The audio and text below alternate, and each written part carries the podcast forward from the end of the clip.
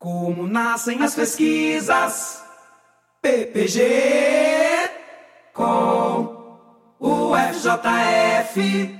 Olá, eu sou o Queiroz e essa é mais uma edição do podcast Como Nascem as Pesquisas, do programa de pós-graduação em comunicação da UFJF. Hoje eu converso com Kaique Kaon, um aluno do mestrado do PPG com UFJF, sobre o projeto Espaços Expositivos na Cybercultura, novas dinâmicas entre público e obra. Tudo bem, Kaique? Explica pra gente de onde surgiu essa sua pesquisa. Oi, Hugo, tudo bom? Antes de falar da minha pesquisa em si, eu gostaria de falar um pouco de mim, porque as coisas andam muito juntas, né? Eu venho de uma cidade muito pequena, eu cresci em Carangola, uma cidade no interior de Minas, e é muito engraçado pensar como que hoje em dia, né, já na fase adulta, como a maior parte das coisas que eu me identifico, que eu gosto, que eu não gosto, do que eu quero me relacionar, do que me emociona, eu comecei a esboçar lá na minha pré-adolescência através de um computador com internet. Então, a web ela sempre teve um papel muito importante no sujeito em que eu me tornei mesmo. Quando eu venho para a universidade estudar, eu sou formado em arte,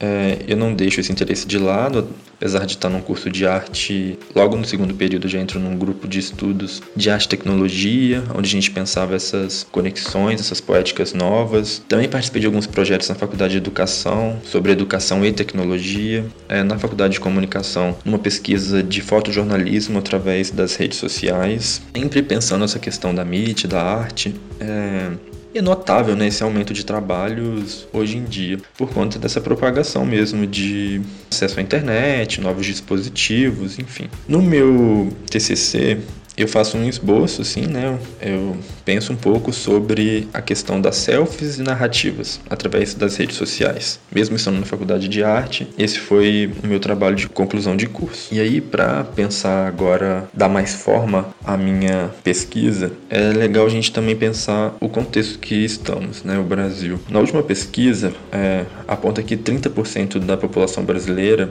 já foi a algum centro cultural, algum museu, alguma exposição de arte ou seja, né, dos quase 300 milhões de brasileiros, 70% nunca pisou nesse lugar, seja para ir ao museu, uma galeria, enfim, nunca foi uma exposição de arte. Esse número é um número né, bastante relevante, é muito pequeno esse interesse que a gente tem na população em ir nessas exposições. Mas, em contrapartida, nos últimos sete anos, né, com exceção de 2020 por conta da pandemia, mas de 2012 a 2019, a gente teve um aumento repentino de mais de 50% nessa questão do público indo nessas instituições, né, como museus, enfim. E essa curva, esse aumento, ele não é acompanhado por nenhuma curva de aumento em investimento em educação, em cultura, em política pública, né? A única curva que talvez esse aumento acompanhe é a curva de propagação de tecnologias e dispositivos móveis, né, do acesso à internet. Muitos grandes diretores assim de instituições importantes do Brasil, como o MASP, apontam, né, já apontaram em entrevistas, em relatos que é, essa divulgação espontânea, principalmente através das redes sociais, é responsável por alavancar mesmo essa indústria, né, da arte e das exposições em si. Também é legal pensar que, segundo o The Art Newspaper, que é uma instituição bastante tradicional sobre informação e divulgação de dados sobre exposições de arte e indústria cultural, eles divulgaram que no ano de 2019, a exposição de arte com maior número de visitantes em solo brasileiro foi uma exposição que aconteceu no Rio de Janeiro, no Centro Cultural Banco do Brasil, e é uma exposição de arte eletrônica. Ou seja, né, todo esse contexto aponta para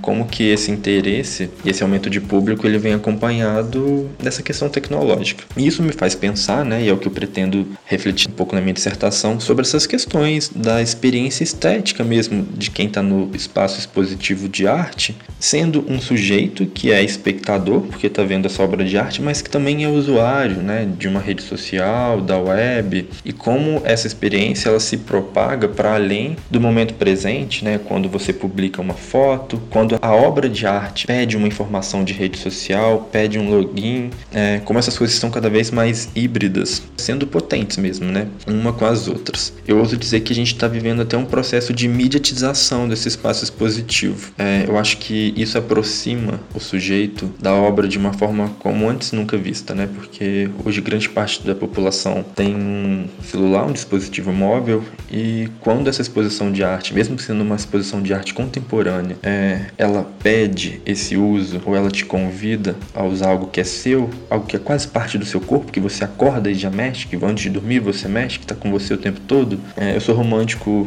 a ponto de dizer que isso aproxima e de forma mais democrática do que nunca a população, o público em geral, dos trabalhos artísticos. Muito obrigado, Kaique. Vai ser muito interessante ver o desenvolvimento dessa pesquisa e a relação entre o aumento da mediação das relações pela tecnologia e o aumento também do consumo artístico nesses lugares. E não percam os próximos episódios do podcast Como Nascem as Pesquisas. Para saber outras informações sobre o nosso programa, acesse o site www.fjf.br/ppgcom e também nossas redes sociais, Instagram e Facebook ppgcomufjf.